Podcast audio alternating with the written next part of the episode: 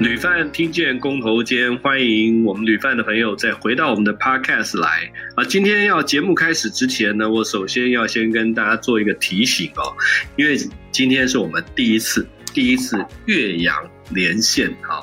专访啊，所以等一下如果大家觉得说，哎，网络啊可能有点卡卡的，或声音有一点 lag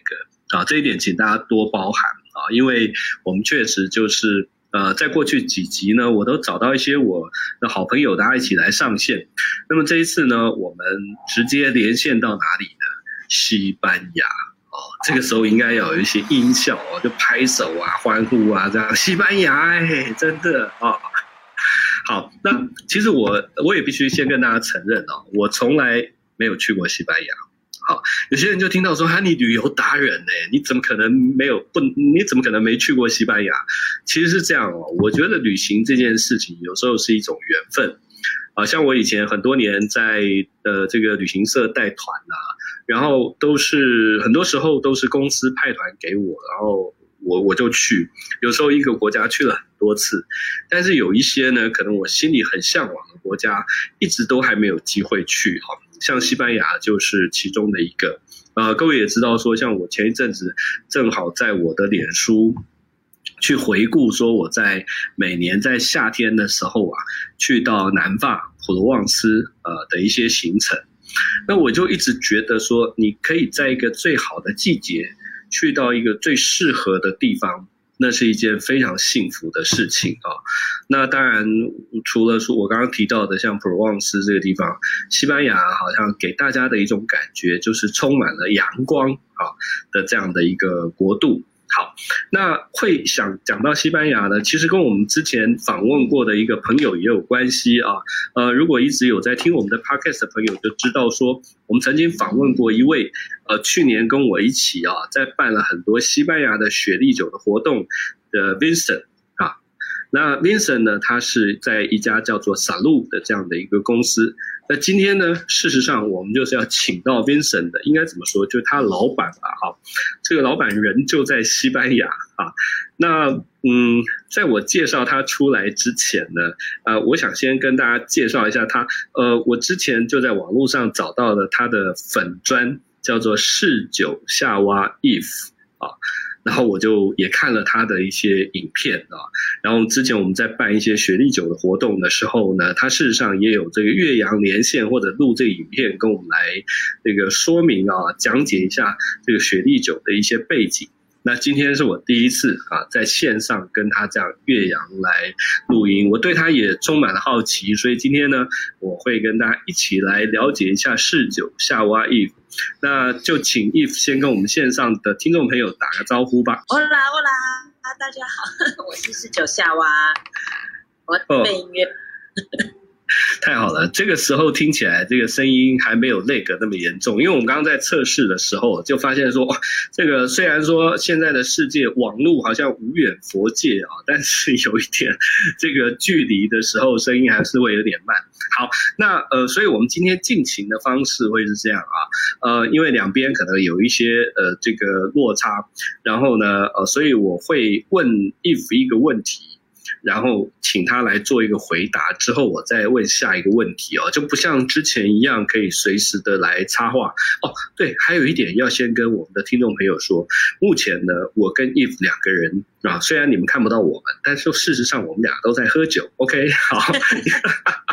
因为因为之前我在做录音的时候，通常是在下午的时间，那下午就开始喝，有点不太好意思了。啊、现在是为了配合西班牙的这个时差的时间啊，呃，台湾时间是晚上，所以反正我就没关系，就开始喝了，而且我喝的就是雪莉酒。好，那这个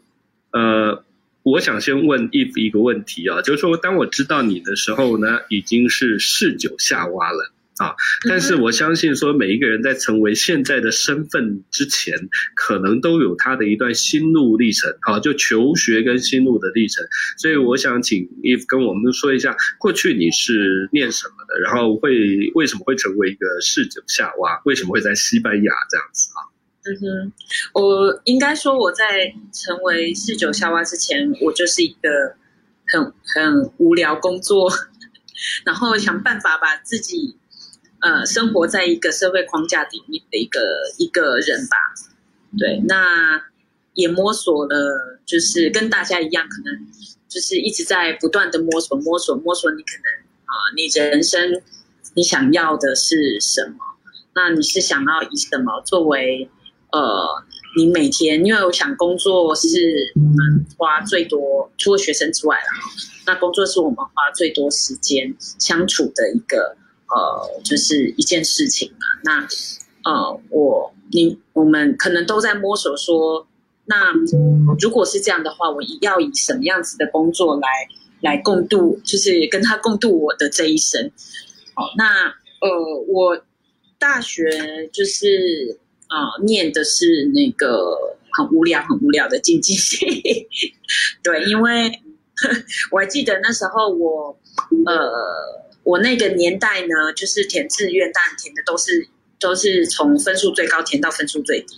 那没有什么所谓的你想要念什么，就是或是你你喜欢什么，反正高中念完就是懵懵懂懂嘛。那我还记得我那时候，呃。呃，听到我呃，听到最后的结果哈，是呃是中央大学经济系的时候，我那时候在电话里面大哭，然后我妈，我妈还跑来问我说：“怎么了？怎么了？你落榜了吗？你又要再 你又要再重读一年吗？”然后，然后那时候我还想说，没有是中央大学经济系，我妈还想说，哇，她是国立的，好很好啊，你为什么要哭？我说我不想要念经济系。对，那嗯呃四年，呃很痛苦，但是我分数并没有很低，就是呃的毕业了，就是经济系毕业之后呢，然后我就去做了大概呃六到八年的广告，对，就是一些呃知名的广告公司，我大概也都去过了。那那一段时间是一个换血换肝的日子，那。那到后来，呃，到主第二个工作是呃，在江友博的那个成果设计公司里面，呃，就是当 planner 这样，在策略部门当啊、然后最后一个部，最后一个工作呢，应该算是把我一把就是用力推到呃西班牙的一个呃工程啊，那是一个。呃呃，行销公司，但是我们的客户是就是所有的银行这样子。那那段时间就是呃，可能银行的人比较比较守规矩。那那那我这种就是很跳痛的，很跳痛，然后讲话就是讲话比较习惯跳开框架思考的一个人，就很容易被当成是一个异类这样。于是我就。我就呃，就是在那边最后的工作工作三年，然后我就到了西班牙。但那时候最后的工作的确，呃，算是呃，也是一个影响者吧。他是一个就是嗯，很爱吃喝的一个老板。那呃，就是懂得吃，也懂得也懂得喝葡萄酒。那只是他比较 focus 在澳洲这样子，澳洲的葡萄酒。那呃，所以我到西班牙了之后呢，两年的语言学校，然后我就进入，就是我就去报名那个呃呃餐呃餐饮学校的那个侍酒师，侍酒师两年的课程这样子。然后我记得那个时候，因为我其实他们收的专门都是一些就是呃相关工作经验的人，那我那时候没有相关工作经验嘛，然后我就。就就乱掰说哦，那我就是有呃，反正就是靠乱掰，还有自己以前可能跟老板喝的一些葡萄酒的经验，然后就面试就就很幸运的通过了，那我就开始念十九师，这样子。好，那刚才我让这个 Eve 啊，先整个完整的先讲完他这个经验。其实各位现在看不到，因为我们现在没有没有没问题没问题。我们现在因为啊连线的时候可以看到对方。其实我刚刚边听边笑，哎，我我一直在发出会心的微笑哦。有好几个点是这样，第一个点啊是说讲到自己求学的经历哦。哎，其实这个这个这个经历，我好像从来也没有在 podcast 上面说过，我也不确定，也许在我粉专也没有也没有说过。啊、当年啊，我从呃应该怎么讲，国中升高中，对啊，就是考高中的时候，我考上了世新的广电科，啊。嗯然后，然后其实 其实广电科应该是我自己很喜欢的一个科系，可是大家知道那个时候，因为它还是五专啊，那我同时又考上一个公立高中，公立高中是哪一所我们就不要讲了哈。可是反正就是那个时候的观念，大家会觉得说，哎，你考上公立高中就应该去念公立高中啊，哦，就不应该去念一个五专啊这样子。可是我跟各位说，我我我事到如今哈，已经成为了一个大叔，回想我的人生，我人生第一个错误。就是没有去念世新，OK，好，那当然这个很久以前的事情我们就不说了啊，那什么原因我们也不要讲，但总之就是说，后来呃，因为我公立高中我就觉得不符合我的兴趣嘛，然后所以其实念了一年我也就真的就休学了，然后后来我是重新去考那个设计啊，就是复兴美工这样子。然后，呃，一路走到现在，其实，在做的跟设计也完全没有关系啊。对，这是一个我自己求学的心路历程。第二个是刚刚 Eve 提到说他是经济系啊，呃，其实我就想到说，我有一个非常应该说非常尊敬、崇拜的一个前辈啊，一个过去的趋势大师，同时也是一个知名的作家，就是詹宏志先生。詹先生呢，以前我一直都觉得哇，他这么呃。非常具有文青的气息哦，可能都是呃呃文组啊，就是念一些跟这个这个国文啊、英文有关的。哎，结果没想到他也是经济系啊，所以其实他的那个背景让我有一个嗯，怎么讲？有一个感想，就是觉得说，哎，虽然嗯，同样是喜爱文学吧，就是喜爱一些艺术文学知识，但是念经济系的人就是不太一样。就他就可以把这个东西变成一个 business 啊，这个是我自己的一个感想。所以 说真的，也也也许 if 当时觉得你考上经济系的时候，觉得哇，那个不是自己有兴趣的事情。但是作为一个哈，以前呃曾经考上广电科，后来又念艺术设计，后来又在拍片的当领队。呃，如果我有重新选择的机会啊，我应该会选择一些比较有。嗯，可以增进我商业知识啊，这样的一个一个科系啊，所以我刚刚说，所以我刚刚在听你讲的时候，我就很有这个感触。好，那我们刚刚已经听到说 if 到了西班牙去学这个侍酒啊，哎，这个我也有点好奇啊。你当然刚刚也有提到，就是说，因为你的最后一份工作啊，在台湾的最后最后一份工作，老板喜欢这个饮食。但是那个时候就是，呃，什么理由让你选择了西班牙，然后去学这个侍酒？我我想总有一个原因，因为世界上这么多国家，对，为什么你没有去法国啊，或者去意大利，或者去他其他国家？哎，这个你跟我们讲一下。嗯嗯嗯，因为我当初，呃，应该说，我从来我呃来到西班牙之前，我。去到最远的地方是印尼，就是巴厘岛，这是我去到最远的地方。然后，呃，日本啊，或者是泰国啊，或者是中国这些，就是比较是在亚洲的的旅行。那那时候我真的，我真的算是被觉得关疯了吧？就是觉得，就是我真的很想要去一个，去一个完全，呃。在 culture 上面是完全不一样的一个一个地方，所以我就，所以我第一个目标就是叫做越远越好。那越远越好的话呢，就是就是欧洲或美洲嘛。那美洲呢，我本身呃在那个时候并没有引起我太大的兴趣，因为我觉得我想要去一个我连语言都不太能够 handle 的地方，我想要整个重新从零开始。就是呃，我不想要有任何一个东西是靠我啊、就是已经已经熟悉的那种感觉，然后熟悉的熟悉的呃呃，怎么讲呢？一种熟悉的方式呢，去呃引导你去做一些什么事情。我想要去从零开始，而不是而不是呃可能。可能呃，我自己到最后变说哦，哪个东西我觉得学起来比较容易，我比较不容易受到挫折，然后我就去做。我想要避免自己做这件事。好，那呃，所以我就所以就会淘汰掉美洲，因为英文我可以 handle。哦，就是说我不想要去找一个舒适圈就对了啦。那所以我就去了欧洲。那欧洲就决定去欧洲。那欧洲我就想说，好嘛，那就几个可以选，就是呃法国啊、意大利啊，然后呃西班牙。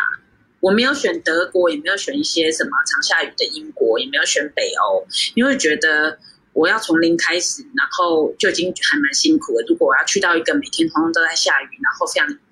就是阴郁的地方的话，我何必把自己搞得这么不开心呢？所以我就觉得我要去拉丁国家，对。然后，所以呢，我就想说，拉丁国家先从哪里开始呢？既然三个都没有什么太大差别的话，我就射飞镖好了，就 设飞镖先设一设，看哪一个，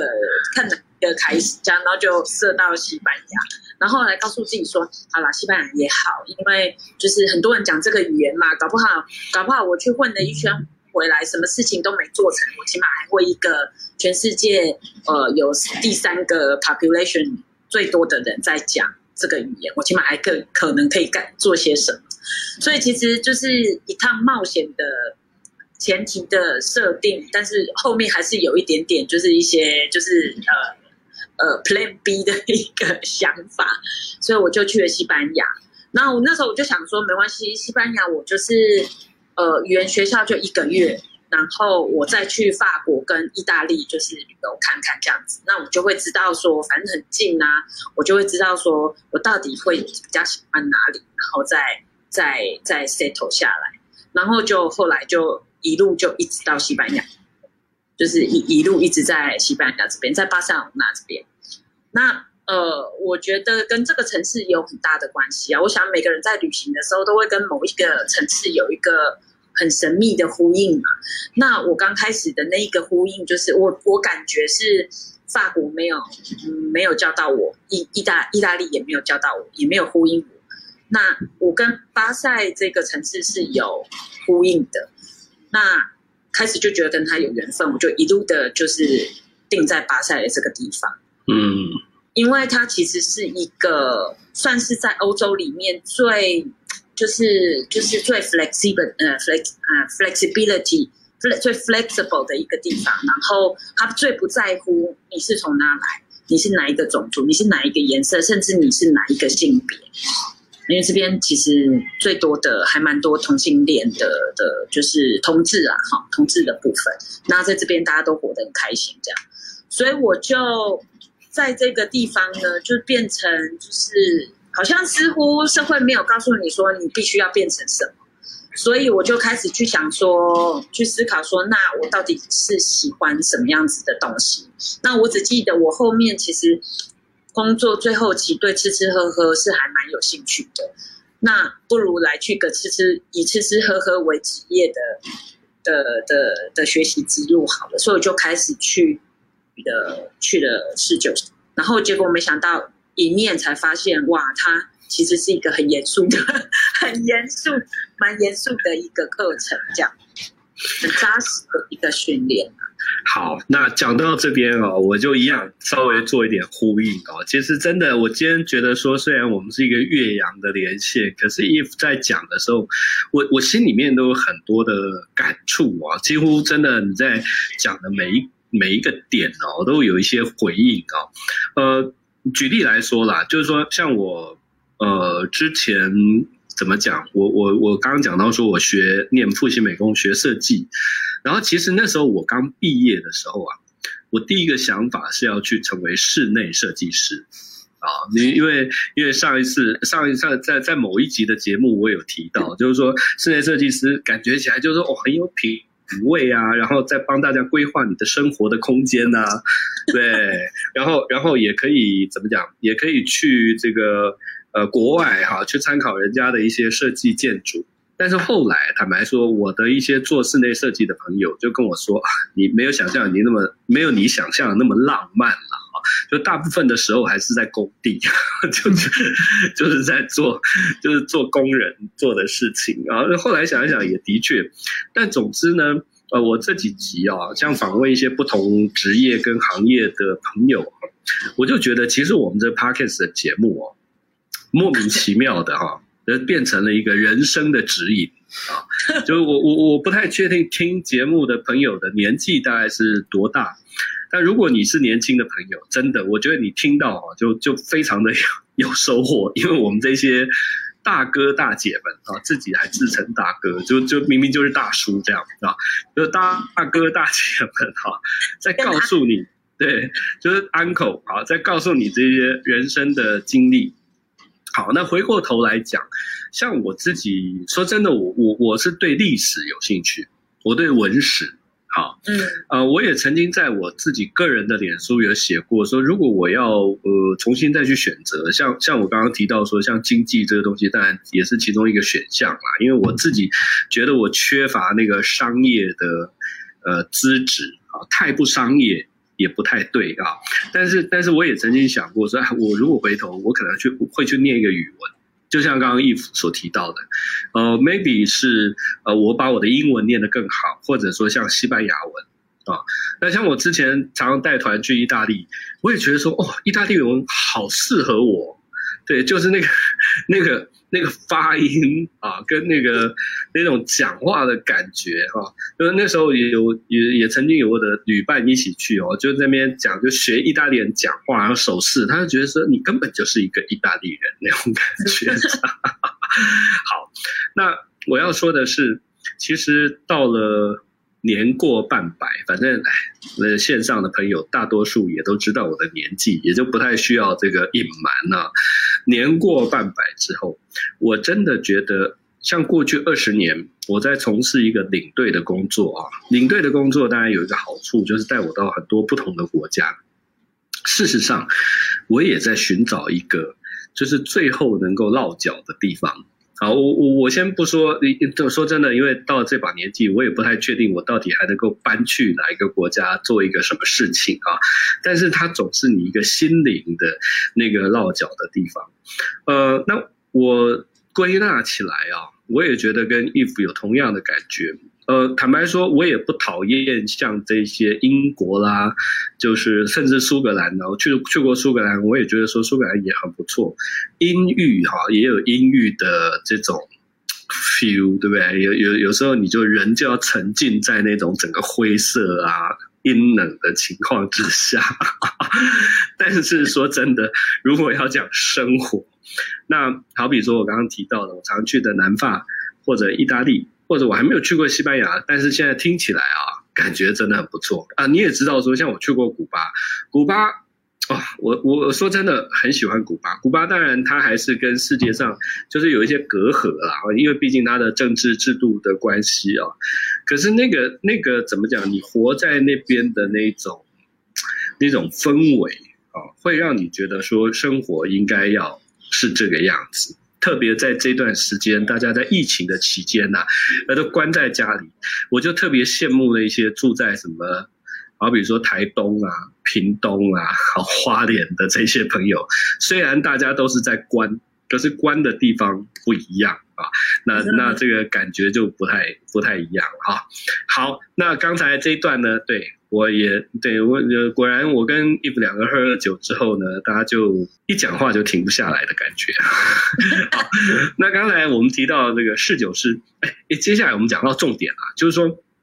像我认识 Eve 的原因，是因为他在推荐这个西班牙的雪莉酒，啊、呃，我们可能有一些朋友还不是很清楚哦。那，雪莉酒他大家都听过，可是这个到底是一个什么样的酒类？然后它是生产在西班牙的什么地方？啊、呃，毕竟西班牙也这么大嘛，啊，所以呃，看 Eve 能不能用一个最简短的方式来跟我们讲一下这个雪莉酒的它的一些风土的条件跟跟它特色。嗯哼，好，因为如果说是要用比较简短的方式的话，其实，呃，还还雪莉是还蛮有困难的来来说雪莉酒，因为雪莉酒呃是大概是你现在喝的所有葡萄酒里面它是最有历史的哦，你可能呃历史是可以从你你甚至可以有一些电影，好，有部电影叫做《神秘神秘的雪莉酒》。好，他是在讲说，就是呃，整个雪莉他的兴衰盛亡的一个一个一个神奇的过程啊。哈。然后你甚至可以从一些文史上面，文学像是莎士比亚，他就是一个雪莉酒的酒始终酒粉哦。那他的他在他的著作里面呢，出现了哦上千次的，就是提到雪莉酒的名字。哦，那呃很多就是还包括像是伊丽啊。不是现在这个伊丽莎白女王，是之前的伊丽莎白女王。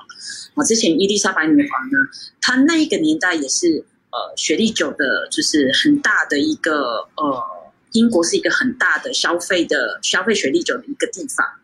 好，那甚至他们会消费到说。买雪莉酒啊，喝到喝到雪莉酒，喝到最后就是他必须要限制每一个王公贵族，他们每一年呢喝雪莉酒的扩大的量不可以超过哪里哪里，不然就是他会把整个雪莉酒都卖光，那女王就没有办法喝了。好，然后甚至呃雪，你还呃有一个有一个还蛮有名的一个历史是。呃，有一个叫做，现在那个名字有点有点想不起来，Francis Francis Drake，好，一个公爵，但是他在英国他称为公爵。那因为他就是呃女皇，还甚至呃甚至把他就是受封，因为他抢了很大概上三百桶三百多桶的那个雪莉酒回去英国这样子。那但是那个那个西班牙这边呢，就说他是一个小偷。哦，因为他抢了一大堆的雪莉酒，在好抢回去英国，那都有这一段史实啊。那这个是雪莉酒很迷人的一个地方。那很不一样的一个地方是在于说它的所谓的风土条件。那大家听到风土就觉得开始可能就会觉得啊，这是什么？好像比较困难的一个概念。但如果你把它就是单纯字面上解释的话，就是风跟土嘛。风就是所谓气候，那土就是所谓土壤。那这两个风土条件呢，构造下来的大概呃是全世界几乎是呃算是不要说独一无二啦，但是起起码前三个就是非常独特的一个一个风土条件，是别的地方没有的。好，那再加上它的一个呃就是酒的酿造方式呢，也跟一般的葡萄酒都不一样。那这整个说起来呢，呃，如果我平常在台湾。台湾呃，就是上这个雪莉酒的课程的话，大概会需要五堂课，每堂课会到三个小时以上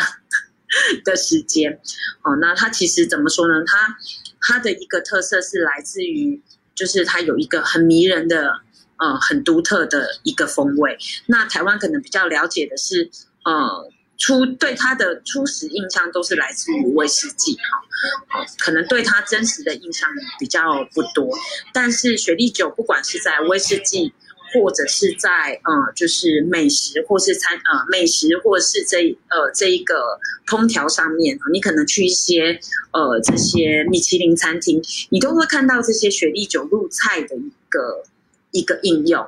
哦，就是除了单纯喝之外，它的应用的那个范围性是非常非常广。那这也是它很迷人的一个地方。哦，那也是就是可能会需要第二集 才有办法讲。没关系，我们可以推荐哦，我们这一次的这个听众跟读者，其实。Eve 啊，就是嗜酒夏娃，他有自己的 YouTube 频道，然后也有他的粉砖哦。我觉得可以，大家如果对这方面的知识有兴趣的人啊，其实我本来就是希望扮演这样的一个中介的角色。真的，呃，我觉得我身边精彩的朋友真的太多了啊，然后他们都有好多好多的这个故事可以来讲。啊，然后听完之后呢，大家如果可以从这样去拓展一个完全不同的领域，我也觉得很棒。那刚才 Eve 在讲的那段，我我我基于一个历史控啊这样的的，的这个角度呢，稍微跟大家做一个简单的啊整理啊。啊，刚才 Eve 有提到那个伊丽莎白女王啊，就特别提到，就不是现在英国的伊丽莎白二世，而是伊丽莎白一世啊。我想大家如果有印象的话，凯特·布兰奇。啊，曾经演过两部这个跟伊丽莎白有关的电影哦。那他的第二部叫《伊丽莎白辉煌年代》啊，这个辉煌年代里面就提到英国跟西班牙的这个无敌舰队啊，这个打仗的一个过程。那刚才 Eve 特别提到的那个，就是其实英国那时候有一个应该怎么讲？他们鼓励一个海盗行为啦啊，就是以前是大家都知道说英国后来变成这个日不落帝国是海上霸权，可是，在之前其实是西班牙才是真正的海海上霸权啊。对对对，呃，那那但是后来英国就是用这种怎么讲这个。好像也不能说他们这个强巧取豪夺啦，但是反正就是为了要跟西班牙争夺这个海上的地位啊，所以就引发了那个像无敌舰队要入侵英国的这样的一个过程。好，那刚刚提到的有一个德雷克啊，德雷克这个爵士啊，这个其实在伊丽莎白辉煌年代这个电影里面也有出现过。重点就是说，当他们打败了西班牙的无敌舰队之后呢，那就发现说，这个这个缴获的这些船上面都有好多的雪莉酒啊。然后呃，据我的理解，就是可能这段历史就是英国人以前可能还没有那么爱喝啊，就经过那段战争之后，都发现说，哎，原来西班牙人都喝这个。好，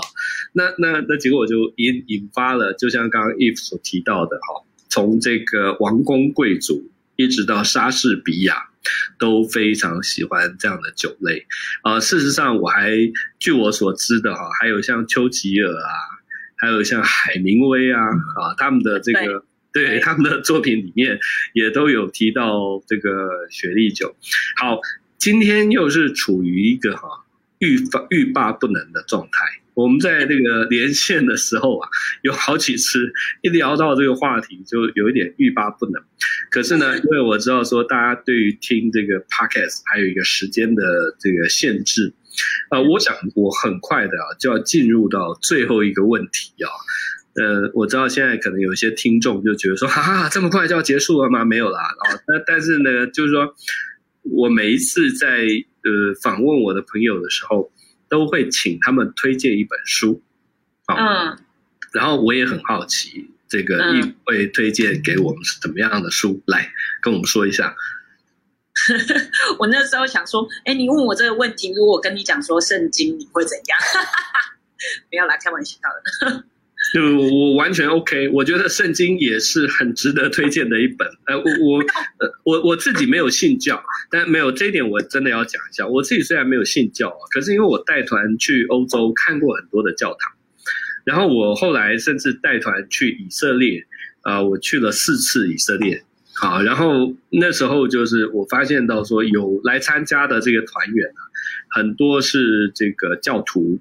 然后他们去到以色列，看到这些曾经是在圣经里面记载的这些地名啊，跟耶稣去过的地方，哇，那个那个感动，就是我亲眼看到他们在现场的那种感动，诶，其实是相当的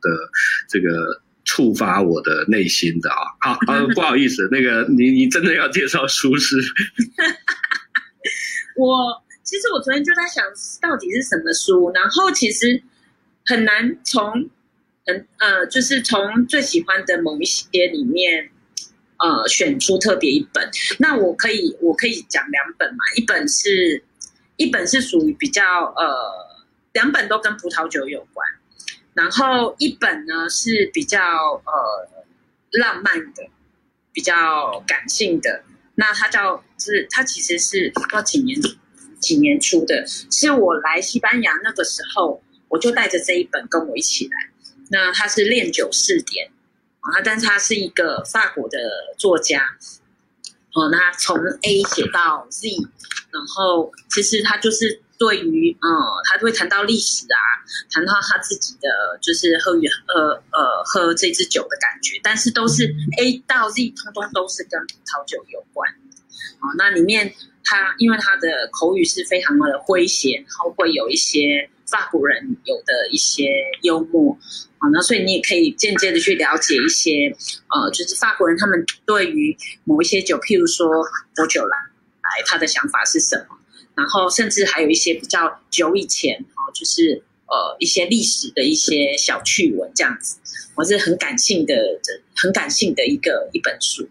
那另外一本呃就是呃比较理性的一本书，其实后来念了四九师之后，就是理性的书都比较多啦。那一本都比一本厚，后来后来都会变成像电话本那么厚这样子。对，那我以前会比较就是拿这些理性的书呢。相就是非常理性的书，因为要考试，所以我就会拿去呢巴塞隆纳的河堤啊，那个海岸旁边的海啊，那个防波堤上面看，然后 看那些书，然后顺便再带一瓶酒边喝这样子。那结论就是不知道自己在读什么，这样 没有。然后这感性的呃理性的书里面呢，我很喜欢，就是大家如果对于葡萄酒，就是嗯。我现在不是讲说有兴趣了，就是说你对于就是你已经喝了一票了，然后你就是还蛮适合像是呃就是呃 Ken 哥这样一个角色，就是你已经喝完了一票了，你想要更了解就是呃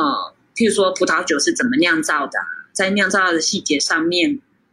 它是有哪些美感啊，然后什么是自然酒啊这一些，然后呃